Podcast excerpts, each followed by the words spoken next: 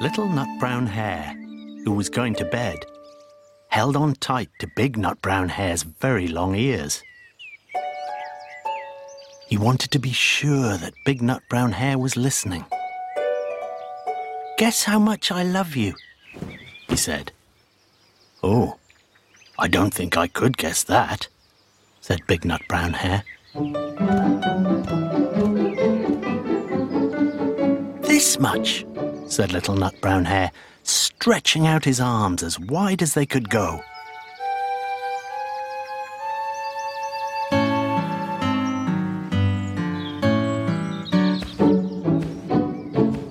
Big Nut Brown Hare had even longer arms. But I love you this much, he said.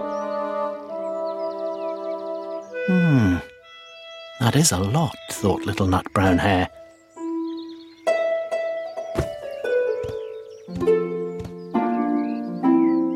I love you as high as I can reach, said Little Nut Brown Hare.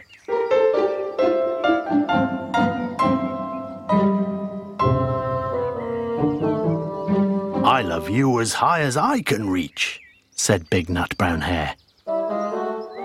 Hmm, that is quite high, thought Little Nut Brown Hare. I wish I had arms like that.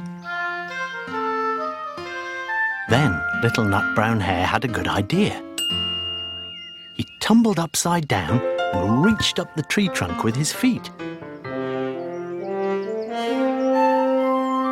I love you all the way up to my toes, he said. And I love you all the way up to your toes, said Big Nut Brown Hare, swinging him up over his head.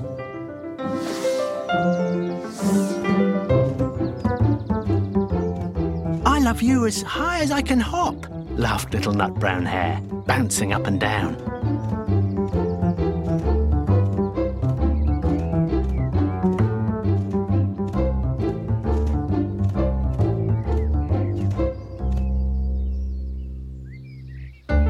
But I love you as high as I can hop, smiled Big Nut Brown Hare, and he hopped so high that his ears touched the branches above.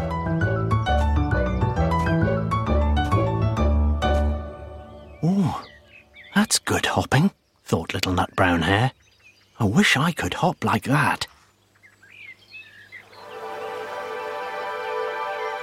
I love you all the way down the lane as far as the river, cried Little Nut Brown Hare.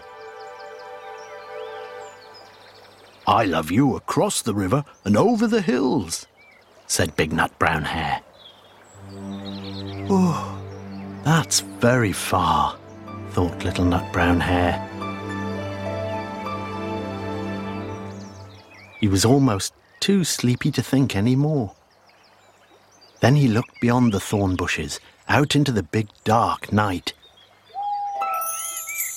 Nothing could be further than the sky. I love you right up to the moon, he said, and closed his eyes. Oh, that's far, said Big Nut Brown Hare. That is very, very far.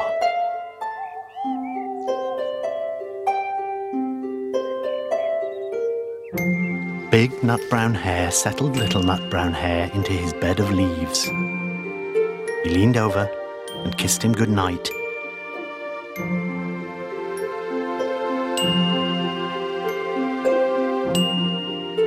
Then he lay down close by and whispered with a smile, I love you, right up to the moon. And back.